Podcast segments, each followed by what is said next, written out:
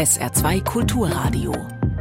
Bilanz am Abend mit Kerstin Gallmeier. Schönen guten Abend und diese Themen haben wir. Elf Tote nach Brand in Ferienwohnungen Colmar im Elsass. Schließung von fünf DRK-Kliniken in Rheinland-Pfalz. Wie ist die Lage der Krankenhäuser im Saarland? Und Blaubeerernte in Schweden. Pflücker aus Thailand werden offenbar ausgebeutet. Sie wollten Ferien machen und sind dabei ums Leben gekommen. Elf Menschen, die in einem Ferienheim in Winzenheim nahe der Stadt Colmar im Elsass untergebracht waren, wurden nach einem Brand tot aufgefunden. Die Unterkunft war ein Haus für Menschen mit Behinderung. Was ist passiert, frage ich unseren Reporter Robert Wolf. Der Brandgeruch liegt auch noch nach Stunden in der Luft. Das Feuer in der Unterkunft in Winzenheim ist gegen halb sieben heute Morgen ausgebrochen. Die Feuerwehr war mit fast 80 Kräften im Einsatz und hat das Feuer auch schnell unter Kontrolle bringen können. 17 Menschen konnten gerettet werden, elf wurden aber zunächst als vermisst gemeldet. Am Nachmittag dann die traurige Gewissheit von den Vermissten hat niemand überlebt. Insgesamt ist der Einsatz schwierig, weil das Gebäude sehr groß ist. 300 Quadratmeter Fläche von insgesamt 500 soll das das Feuer zerstört haben. Die Feuerwehr kann sich auch nur zentimeterweise vorarbeiten und sucht jetzt vor allem mit Hunden im Gebäude. Und was ist über die Opfer bekannt? Es soll sich um zehn Menschen mit leichter geistiger Behinderung und einen Betreuer handeln. Sie sollen zu zwei Gruppen gehören, die in der Unterkunft in den Ferien waren. Eine der Gruppen soll aus dem französischen Nancy sein. Im Haus ist eine private Unterkunft, die von einem Verein gemietet wird, der sich um Menschen mit geistiger Behinderung kümmert. Ob die Opfer im Schlaf vom Feuer überrascht worden sind, das lässt sich noch nicht sagen, wäre aber gar nicht so unwahrscheinlich, weil der Brand gegen 6.30 Uhr am Morgen ausgebrochen ist. Die Feuerwehr hat hat uns vorhin gesagt, dass die meisten Toten auch noch im Gebäude sind und die Leichen in keinem guten Zustand, weil sie dem Feuer längere Zeit ausgesetzt waren. Und wie geht es jetzt weiter? Über dem Gebäude steigt immer noch Rauch auf. Der Brand ist unter Kontrolle. Einzelne Brandherde müssen aber noch gelöscht werden. Die Feuerwehr sagte uns, dass sie sich mit Drohnen einen Überblick verschaffen muss, weil das Gebäude instabil sei. Die Spurensicherung ist mit weißen Schutzanzügen zu sehen und da sich immer noch Leichen im Haus befinden, hat die Feuerwehr jetzt auch Sichtschutzplanen an der Brandruine aufgehängt. Das Medienaufgebot ist nämlich riesig. Die französische Premierministerin Elisabeth Born hat sich die Lage vor Ort auch persönlich angeschaut. Präsident Macron hat sein Bedauern ausgedrückt und die Brandursache ist noch völlig unklar. Wir wissen aber, das Gebäude war in einem sehr guten Zustand und erst in letzter Zeit renoviert worden. Das sagte Daniel Leroy, der stellvertretende Bürgermeister von Winzenheim.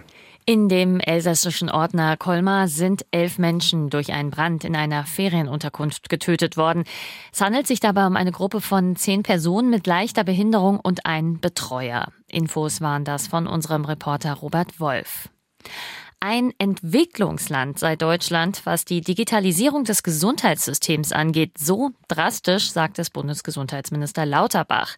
Und deshalb will er jetzt eine Aufholjagd starten. Ein Teil davon, das sogenannte E-Rezept. Tatsächlich fragt man sich bei allem, was heute schon digital läuft, zum Beispiel Überweisungen, Konzert- oder Kinotickets, warum man eigentlich in der Apotheke immer noch ausgedruckte Zettel vom Arzt vorlegt. Aber das soll sich ja nun ändern. Mehr von Hauptstadtkorrespondent Michael Weidemann. Für Karl Lauterbach steht außer Frage, wenn es um die Digitalisierung im Gesundheitswesen geht, ist Deutschland ein Entwicklungsland. Rezepte auf Papier auszudrucken ist nicht länger vertretbar, so der Bundesgesundheitsminister, und die analoge Patientenakte sei ebenfalls ein Auslaufmodell. Wir brauchen die elektronische Patientenakte, sodass jeder Arzt an jedem Platz sehen kann, welche Untersuchungen sind bei einem Patienten in der Vergangenheit schon gemacht worden, wie haben sich die Laborwerte entwickelt, auf welche Medikamente hat der Patient gut reagiert. Spätestens mit Beginn des Jahres 2025 müssen diese Daten deshalb von Arzt oder Ärztin digital gespeichert werden. Ein Gesetz, das der SPD-Politiker Ende August durchs Kabinett bringen will, soll sie dazu verpflichten. Nur wenn der Patient oder die Patientin dem ausdrücklich widerspricht, darf die alte Papierakte bleiben. Das elektronisch ausgestellte Rezept soll sogar schon zum kommenden Jahreswechsel zur Regel werden. Er habe kein Verständnis dafür, wenn es in der Ärzteschaft heiße, für all das sei es noch zu früh. Die Bedenkenträgerei gegen die Digitalisierung müsse enden, klagt Lauterbach. In der Praxis funktioniere die Umstellung längst, wovon er sich in einer kardiologischen Gemeinschaftspraxis und in einer Berliner Apotheke heute selbst überzeugt habe. Deren Inhaber Johannes Bayer teilt die Begeisterung des Ministers für das E-Rezept. Es ist einfach weniger Aufwand im Anfang. Wir haben keine Papiere mehr zu bearbeiten. Die werden sofort an die Abrechnungsstelle geschickt. Es macht das Verfahren zügiger. Und Bayers leitende Mitarbeiterin Susanne Lehr setzt ebenfalls große Hoffnungen in die voll digitalisierte Apotheke. Rezepte weiterschicken auf elektronischem Weg geht natürlich viel schneller. Wir haben auch mehr Möglichkeiten, Korrekturen vorzunehmen. Absprache mit dem Arzt, dass man das auch macht. Doch es gibt auch kritische Stimmen. Während Ärzteverbände vor allem den erhöhten Aufwand beim Transfer der papierenden Patientendaten in die elektronische Akte monieren, fürchten Datenschützer die Gefahr des gläsernen Patienten nach der Digitalisierung. Und die Meinung der Apothekenkunden zur Einführung des E-Rezepts ist ebenfalls gemischt. Vorstellen kann ich mir das. Durchaus. Wir sind eh schon alle durchsichtig. Also. Was man so über KI hört, weiß man ja auch nicht so genau. Und deswegen, nein, da habe ich gar kein Interesse dran. Das Ganze ist in der Entwicklung eigentlich so wichtig, dass man ruhig auch 2-3 Prozent Risiken in Kauf nehmen könnte. Ne? Man muss ausprobieren. Wir lassen uns überraschen. Dass der Datenschutz ein entscheidendes Thema ist, mag auch Karl Lauterbach nicht von der Hand weisen. Die sensiblen Informationen in den Praxiscomputern und auf den Chips der Gesundheitskarten müssten absolut sicher sein, setzt der Gesundheitsminister voraus. Es darf aber nicht so sein, dass der Datenschutz nachher so überhöht ist, dass ich die Anwendung nie nutzen kann. Es kann nicht sein, dass der Datenschutz nachher verhindert, dass es überhaupt elektronische Rezepte gibt oder dass die elektronische Patientenakte genutzt wird. Und die Aufholjagd, zu der Lauterbach jetzt blasen will, am Ende scheitert. Und er beruhigt, die Datenschutzstandards bei E-Rezepten und elektronischen Patientenakten seien in Deutschland im Vergleich zu anderen Ländern sehr hoch. Vor kurzem, da hatte bei uns die Klinik in Merzig Insolvenz angemeldet. Heute die Nachricht aus unserem Nachbarbundesland Rheinland-Pfalz. Da hat die DRK Krankenhausgesellschaft Insolvenzen angemeldet. Fünf Häuser sind betroffen. Und da liegt die Frage nahe, was das für die DRK Krankenhäuser im Saarland, in Saarlouis und Mettlach bedeutet. Sind die auch von Insolvenz bedroht? Das habe ich SA2-Reporterin Stefanie Balle vor der Sendung gefragt. Also ganz aktuell sind sie es nicht. Also sie sind jetzt nicht direkt im Nachgang von der Insolvenz der Kliniken in Rheinland-Pfalz betroffen. Allerdings gehören sie mit Sicherheit, also es gibt keine Namen, aber sie gehören mit Sicherheit zu drei Vierteln aller Kliniken, die bei einer Umfrage der Saarländischen Krankenhausgesellschaft angegeben haben, dass sie dieses Jahr rote Zahlen schreiben. Das heißt, es ist nicht akut, aber latent bedroht, ja. Mhm. Was ist denn das Problem der DRK-Häuser in Rheinland-Pfalz gewesen? Wie sind die denn in Schieflage geraten? Was kannst du dazu sagen? Ich nehme an, aus dem gleichen Grund wie die Krankenhäuser im Saarland auch. Es ist einfach nur Unterfinanzierung im Moment. Diese schlechte Lage der Krankenhäuser betrifft ja dann eben nicht nur die DRK-Krankenhäuser, du hast es gesagt, sondern viele Krankenhäuser, auch andere Krankenhausträger. In Merzig war es ja zuletzt die SHG-Gruppe, die betroffen war. Ja, es ist generell im Saarland so, dass die Krankenhäuser, drei Viertel aller Kliniken haben angegeben, dass sie rote Zahlen schreiben in diesem Jahr. Das hat die äh, Saarländische Krankenhausgesellschaft gerade erst erhoben. Das liegt vor allen Dingen am Kostendruck, weil Personal bekommt mehr Geld. Dann liegt es am Personalmangel. Das heißt, es sind also nicht alle Betten zu bespielen, wenn man das mal so ausdrücken mhm. will. Und damit gehen den Kliniken auch Einnahmen verloren, einfach weil die Menschen, die dort in dem Bett liegen würden, nicht betreut werden könnten, weil Pflegepersonal einfach auch fehlt. Und es liegt daran, dass eben auch die Preise gestiegen sind. Einmal für das Personal, aber auch für die Energie, für Strom, für Gas, für das gesamte Verbrauchsmaterial. Und das ist in keiner Weise irgendwie aufgefangen, weil das, was die Kliniken ein Jahr lang bekommen, wird immer ein Jahr vorher festgelegt. Mhm. Das heißt, die Verhandlungen waren, bevor der Ukraine-Krieg ausgebrochen ist und bevor diese ganzen Preissteigerungen gekommen sind. Aber kann denn das Land in solchen Fällen helfen, wenn Kliniken in solch eine Notlage geraten und dann finanziell in die Bresche springen? Das Land hat ja schließlich auch einen Versorgungsauftrag.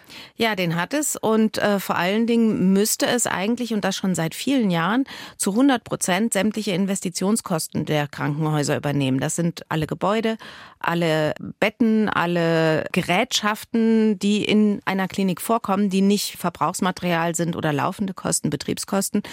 Und das macht das Land schon seit sehr vielen Jahren nur ungefähr zur Hälfte. Mhm. Und das ist auch das, was die Klinikträger schon seit Jahren monieren, ja, dass sie andauernd aus ihren eigenen Einnahmen, die sie eigentlich für den laufenden Betrieb aufwenden müssten, andauernd irgendwas reparieren müssen oder für Dinge aufkommen, die eigentlich das Land hätte bezahlen müssen. Und da ist aber hm, Sozialminister Jung ist da relativ hartleibig und sagt, nee, nee, also wir kümmern uns dann schon um die Investitionen. Wir geben jetzt auch noch mal ein bisschen mehr Geld rein, also zusätzlich 50 Millionen, hört sich irre viel an. Wenn man hört, dass der Bedarf ungefähr bei 300 Millionen liegt, ist das nicht so viel. Also, wie gesagt, das Land fühlt sich zwar in der Pflicht, aber eben nur für seinen Teil der Abmachung. Mhm. Jetzt ist ja gerade eine Krankenhausreform in der Mache und nach der soll die Finanzierung der Kliniken ja geändert werden. Könnte das denn den Krankenhäusern, die jetzt schon in einer Notlage sind, akut helfen und weitere Insolvenzen verhindern? Wenn diese Krankenhausfinanzierung in den nächsten drei Monaten käme, ja. Aber realistisch kommt die bis Ende des Jahres überhaupt erstmal auf dem Papier. Dann wird eingeteilt in die verschiedenen Versorgungsstufen. Dann geht es langsam in die Umsetzung. Das heißt, es dauert also mindestens mal anderthalb Jahre, bis das, das überhaupt dieser Prozess vor Ort beginnt. Und bis das er umgesetzt ist, Pessimistisch gesehen könnte das bis zu fünf Jahre dauern und bis dahin halten es viele Kliniken im Saarland höchstwahrscheinlich nicht durch. Keine gute Prognose für die Krankenhäuser im Saarland. Danach sieht's aus. Das sagt SR2-Reporterin Stefanie Balle. Vielen Dank. Beim Wort Mehrgenerationenhaus denken Sie vermutlich erstmal an ein Haus, wo die ganze Familie, Enkel und Großeltern unter einem Dach leben. Aber Mehrgenerationenhaus, das meint auch noch was anderes. Und zwar Begegnungsorte für Menschen jeden Alters, jeder kultureller Herkunft oder Religion. Bundesweit gibt es über 500 dieser Mehrgenerationenhäuser. Im Saarland haben wir neun. Aber die sozialen Träger dieser Einrichtungen schlagen jetzt Alarm. Sie fürchten nämlich um die Existenz der Mehrgenerationenhäuser, weil das Bundesfamilienministerium offenbar plant, die Fördergelder dafür zu kürzen. Mehr von SA2-Reporterin Lisa Krauser. Mittwochs gibt es im Haus der Begegnung in Homburg-Erbach immer Mittagstisch. Heute steht Schweinelende mit Bulgur auf dem Speiseplan. Lecker, findet Elli Roth aus Jägersburg, aber die 87-Jährige ist nicht nur wegen der warmen Mahlzeit hier. Man hat ein bisschen Ablenkung, das ist da nicht so lang. Neben ihrem Tisch sitzt Helga Lessner. Auch sie kommt gerne ins Haus der Begegnung. Was das Schöne ist, man hat immer mal Gesellschaft. Oft sind Veranstaltungen, Konzerte schon sonntags. Ne? Das sind auch jüngere Leute oder Leute mit Kindern und so. Das ist, es ist einfach wunderbar. Ne? Dass Jung und Alt ins Gespräch kommen, sich austauschen und im besten Fall auch gegenseitig unterstützen, das ist das Ziel von Mehrgenerationenhäusern. Patricia Delu leitet das Mehrgenerationenhaus in Homburg seit 15 Jahren unter der Trägerschaft der Arbeiterwohlfahrt. Jetzt bangt sie um die Zukunft des Hauses. Denn das Bundesfamilienministerium plant offenbar die Fördermittel um 5 Prozent zu kürzen. Statt 40.000 Euro im Jahr wären das dann nur noch 38.000 Euro im Jahr, also 2.000 Euro weniger. 2.000 Euro hört sich ja jetzt im ersten Moment ja nicht sehr viel an, aber für uns ist es sehr viel Geld, weil die hohen Inflationskosten, die Energiekosten sind ja auch gestiegen. Da wissen wir auch noch nicht, wo wir das Geld hernehmen. Statt einer Kürzung bräuchten Ihr Haus und die acht anderen Mehrgenerationenhäuser im Saarland dringend einen Inflationsausgleich kritisiert Patricia Delu. Stattdessen macht sie sich jetzt Gedanken, an welchen Angeboten sie kürzen könnte. Jede Kürzung bereitet ihr Bauchschmerzen. Da wären zum einen die Sportkurse, die hier angeboten werden, der Fahrdienst zum Supermarkt, damit insbesondere ältere Menschen ihre Einkäufe machen können, oder auch der kleine Garten der Begegnung direkt vor dem Haus, wo Menschen unterschiedlichen Alters und unterschiedlicher Herkunft zusammenkommen. Die Lebenshilfe mit Behinderten ist drin, Kindergarten ist drin, griechische äh, Familie ist drin und dann haben wir Gemeinschaftsaufgaben. Da treffen wir uns und äh, dann werden gemeinschaftliche Sachen gemacht, wie die Kräuterspirale wird gepflegt, der Rasen wird gemäht oder wir machen eine Pflanzentauschbörse einmal im Jahr. Auch Raffaela Leue hat Sorgenfalten im Gesicht. Sie ist die Koordinatorin des Mehrgenerationenhauses in Völklingen. Dort ist die Diakonieträger. Auch sie muss sich schon jetzt genau überlegen, für welche Angebote sie Geld ausgeben kann. Sie findet, die Bundesregierung spart hier an der falschen Stelle, denn die Mehrgenerationenhäuser bieten niederschwellige Hilfe in verschiedenen Lebensbereichen. Im Gespräch ergibt sich dann, dass sie irgendwie erzählen, ach, ich komme mit meinem Smartphone nicht zurecht. Und dann kann ich erzählen, ah ja, wir haben montags immer eine offene Smartphone-Sprechstunde, kommen Sie doch da einfach mal vorbei. Oder die erzählen, dass sie kürzlich ihren Partner verloren haben oder Partnerin und wir dann vorstellen können, was für verschiedene Angebote wir in der Woche haben. Will ich mal zur Strickgruppe kommen oder will ich lieber zum Seniorennachmittag kommen oder äh, zum Filmnachmittag? Die Träger der Mehrgenerationenhäuser hoffen nun darauf, dass die Kürzung doch nicht wie geplant kommt. Auch die 78-jährige Helga Lessner setzt in Zukunft auf die Hilfe aus dem Mehrgenerationenhaus in Homburg. Man kriegt auch immer geholfen, ne? wenn es auch um bürokratische Sachen geht und so. Jeder hilft einem. Wäre schade, wenn es es nicht mehr gäbe. Ne? Lisa Krauser berichtete über die Mehrgenerationenhäuser. Und gleich geht's bei uns um Schweden. Dort arbeiten offenbar Blaubeerpflücker aus Thailand unter skandalösen Bedingungen. Erstmal aber Sarah Sassu mit weiteren wichtigen Themen des Tages. Der Bundesverband der Verbraucherzentralen bemängelt Schwierigkeiten beim Zugang zum Deutschlandticket. Der Bestell- und Kündigungsprozess müsse vereinfacht werden, fordert der Verband in Berlin 100 Tage nach Einführung des Angebots. Die Bonitätsprüfung einiger Anbieter schließe Menschen mit geringem Einkommen aus, hieß es weiter. Überdies sei das Deutschlandticket durch Digitalisierungs- und Abozwang wenig flexibel. Das Deutschlandticket für 49 Euro im Monat kann seit 1. Mai verwendet werden. Es gilt im Nahverkehr in der ganzen Bundesrepublik und ist monatlich kündbar. Für Fahrer von Dieselautos ist Tanken in der vergangenen Woche erneut deutlich teurer geworden. Wie die aktuelle ADAC-Auswertung der Kraftstoffpreise zeigt, verteuerte sich der Liter Diesel innerhalb von einer Woche um 2,9 Cent und kostete im Bundesmittel zuletzt 1,74 Euro. Der Preis für Benzin sank geringfügig um 0,7 Cent auf 1,84 Euro. In den vergangenen vier Wochen wurde der Diesel damit laut ADAC um 12 Cent teurer. Benzin kostet mittlerweile 4,8 Cent mehr. Das Rüstungsunternehmen Rheinmetall will weitere Kampfpanzer des Typs Leopard 1 an die Ukraine liefern. Das hat ein Unternehmenssprecher bestätigt. Die 30 Panzer kommen aus Belgien und sind schon älter. Sie müssen erst aufbereitet werden, bevor sie in der Ukraine eingesetzt werden können. Nach heftigen Regenfällen und Erdrutschen in Südnorwegen haben hunderte Einwohner ihre Häuser verlassen müssen.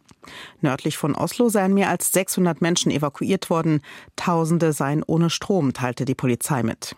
Der Sturm Hans hat mit schweren Regenfällen Skandinavien und die baltischen Staaten heimgesucht. Im schwedischen Göteborg standen große Teile des Hafens unter Wasser. In Estland waren am Dienstag etwa 5000 Haushalte ohne Strom. Für Südnorwegen und Schweden sagten Meteorologen weitere heftige Regenfälle voraus. Die norwegische Wasserschutzbehörde erhöhte die Erdrutschwarnstufe von Orange auf Rot und warnte zudem vor Überschwemmungen. In Homburg ist im Garten eines Wohnhauses eine Leiche gefunden worden. Wie die Polizei dem SR mitteilte, kam aus der Nachbarschaft der Hinweis über eine nur teilweise vergrabene Leiche. Zwei Personen, die auf dem Grundstück angetroffen wurden, werden aktuell von der Polizei befragt. Über die Identität und die Todesursache der Leiche ist derzeit noch nichts bekannt. Im Nationalpark Hunsrück Hochwald besteht aktuell die Gefahr durch herabstürzende Äste und umstürzende Bäume. Das Nationalparkamt in Birkenfeld mahnt deswegen Wanderer und Spaziergänger, insbesondere Laubbäume sowie Fichten seien umsturzgefährdet. Die Trockenheit und die höheren Temperaturen der vergangenen Jahre haben zahlreiche Bäume anfällig für, Windbruch gemacht, heißt es. Ein Sommer in Schweden. Das klingt verlockend, wild romantisch. Doch für die Menschen aus Thailand, die als Saisonkräfte zum Blaubeerpflücken nach Schweden kommen, ist der Sommer in Schweden alles andere als das. Sie pflücken tonnenweise Beeren und das zum Teil unter skandalösen Bedingungen. Journalisten der Tageszeitung Dagens Nyheter haben die Ausbeutung dokumentiert. Eine Ministerin spricht von sklavenähnlichen Zuständen. Aus Stockholm berichtet Julia Weschenbach. Zu einem schwedischen Sommer gehören sie dazu wie Zimtschnecken und das Baden im See. Wälder voller Blaubeeren und anderer Früchte. Die sind für alle einfach so zum Pflücken da, dank dem schwedischen Jedermannsrecht. In Massen gepflückt für Märkte und Supermärkte werden sie allerdings von thailändischen Saisonkräften, und zwar zum Teil unter skandalösen Bedingungen. Das haben Recherchen von Journalisten der schwedischen Tageszeitung Dagens Nyheter aufgedeckt. Es war die schlimmste Zeit meines Lebens. Niemals zuvor bin ich so betrogen worden. Sie haben uns auf jede erdenkliche Art und Weise ausgenutzt, was Wohnen, Essen und so weiter angeht, jeden Tag. So beschreiben thailändische Saisonarbeiterinnen und Arbeiter der Zeitung ihren Sommer in Schweden. 77 Menschen haben die schwedischen Journalisten in Thailand interviewt und ein System der Ausbeutung aufgezeigt. Asien-Korrespondentin Marianne Björklund von Dagens Nyheter erzählt. Viele wollten einfach nur etwas Geld verdienen, zum Beispiel um die Ausbildung ihrer Kinder zu finanzieren.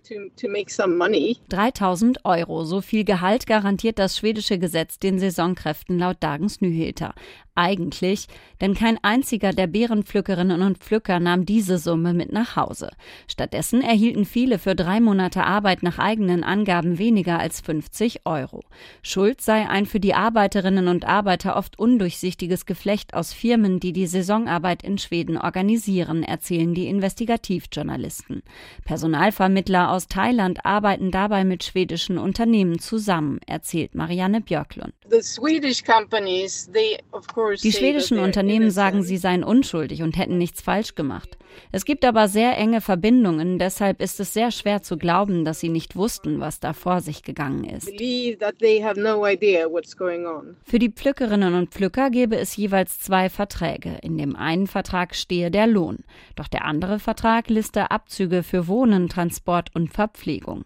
Außerdem müssten die Pflücker bestimmte Mengen pflücken. Der schwedische Journalist Alexander Mahmoud sagt, uh, bei vielen thailändischen Firmen muss man etwa vier Tonnen Tonnen Beeren pflücken, um auf Null zu kommen. Und dann hat man trotzdem noch Kosten, weil die Arbeiter ihr eigenes Pflückwerkzeug kaufen müssen. In Thailand trafen die Reporter auch Kemintra Konalos. Sie flog voller Hoffnung zum Beerenpflücken nach Schweden, erzählt sie. Mit wie vielen Schulden sie den Arbeitseinsatz starte, habe sie nicht durchblickt. Ich habe mich nicht getraut, zu Hause zu erzählen, dass ich kein Geld hatte, um es nach Thailand zu schicken. Ich habe mich nicht getraut zu sagen, dass ich gearbeitet, aber keinen Lohn dafür bekommen habe. Eine andere Arbeiterin erzählt, sie und die anderen seien am frühen Morgen mit Bussen in den Wald gefahren worden. Fast drei Monate am Stück habe sie mindestens zwölf Stunden am Tag Beeren gepflückt, mehr als drei Tonnen insgesamt und dafür umgerechnet etwas weniger als 30 Euro bekommen. Die schwedische Regierung ist sich dieses Problems bewusst und kündigte an, dagegen vorgehen zu wollen. Die stellvertretende Arbeitsmarktministerin Paulina Brandberg sagte im schwedischen Fernsehen, was in den schwedischen Wäldern mit den thailändischen Beerenpflückern passiert, kann nicht anders bezeichnet werden als eine moderne Form von Sklaverei.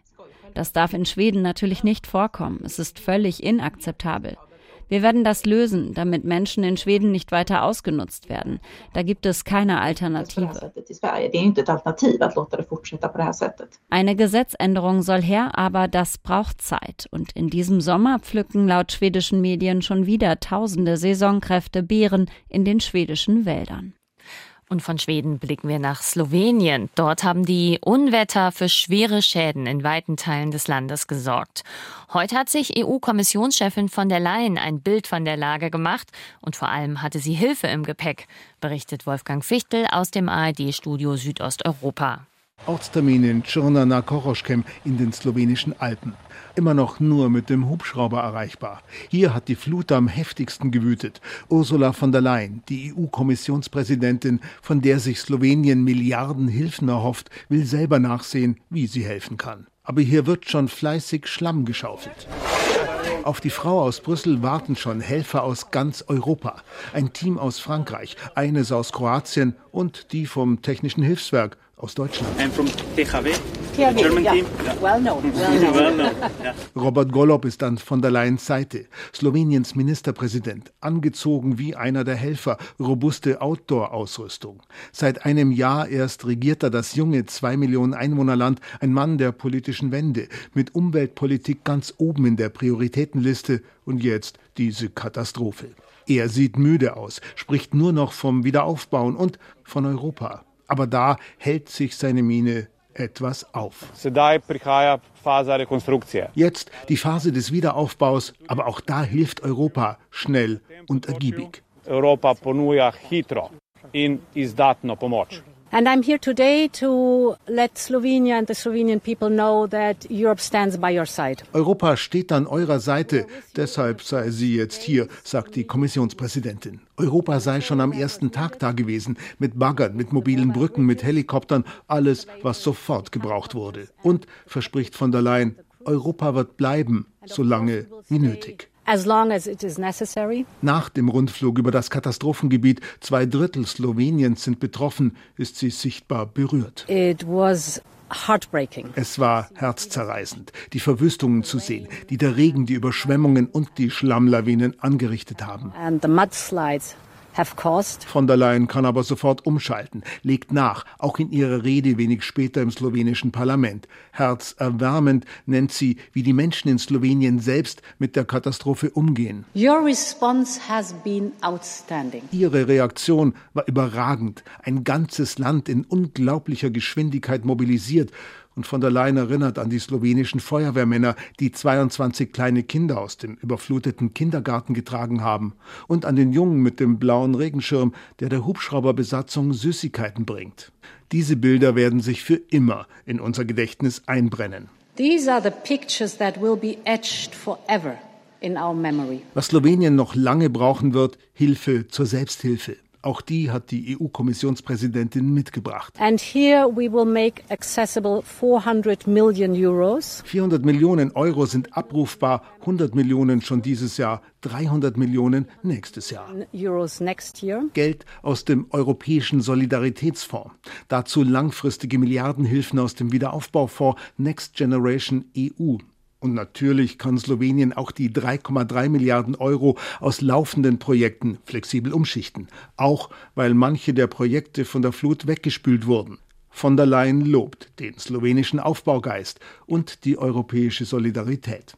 Ministerpräsident Robert Golob nickt und atmet auf. Langer Applaus im Parlament. Europske Kommission Ursula von der Leyen und auch in Slowenien die EU-Nörgler im Community Channel der Live-Übertragung. Die machen das nur wegen der EU-Familienfotos. Wenn der Rummel vorbei ist, müssen wir uns wieder selber helfen, schreibt einer.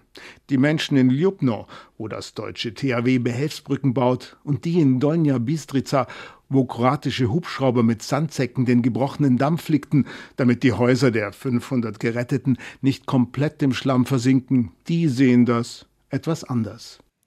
Nach der Machtübernahme des Militärs in Niger hofft die Bundesregierung weiterhin auf eine friedliche Lösung. Morgen finden dazu Beratungen der ECOWAS-Vertreter in Nigeria statt. Das Auswärtige Amt schickt einen Beobachter hin und nächste Woche reist die Entwicklungsministerin in die Region. Aus Berlin dazu Nina Amin.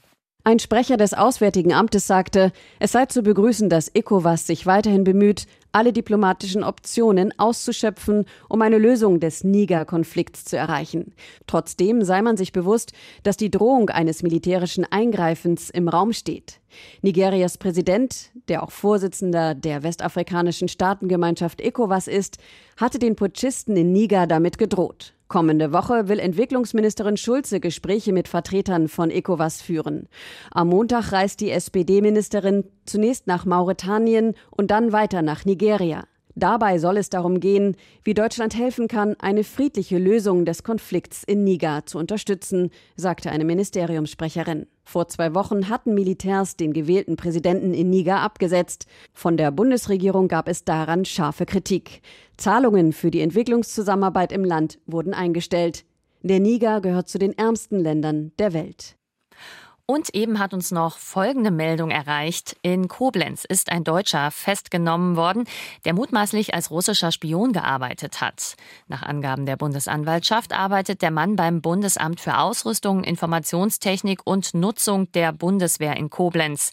Den Angaben zufolge hat der Mann aus eigenem Antrieb heraus wiederholt den Kontakt zum russischen Generalkonsulat in Bonn und zur russischen Botschaft in Berlin gesucht. Dort soll er mehrfach die Zusammenarbeit angeboten haben haben.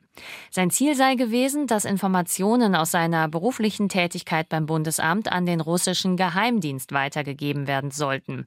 Aus Sicht der Bundesanwaltschaft ist er deswegen dringend verdächtig, für einen ausländischen Geheimdienst tätig gewesen zu sein. Der Beschuldigte sei heute von BKA-Beamten festgenommen worden. Und zum Schluss noch das Wetter im Saarland. In der kommenden Nacht bleibt es weiter trocken. Der Himmel ist meist sternenklar. In den Tälern und Niederungen bilden sich ein paar Dunst- und Nebelfelder bei Tiefstwerten zwischen 13 und 8 Grad. Morgen erwartet uns sonniges und trockenes Sommerwetter mit ein paar Schleier- und Quellwolken. Höchstwerte 24 bis 28 Grad. Und das war die Bilanz am Mittwochabend mit Kerstin Gallmeier. Gleich auch nochmal zum Nachhören als Podcast auf sr2.de. Ihnen einen schönen Abend.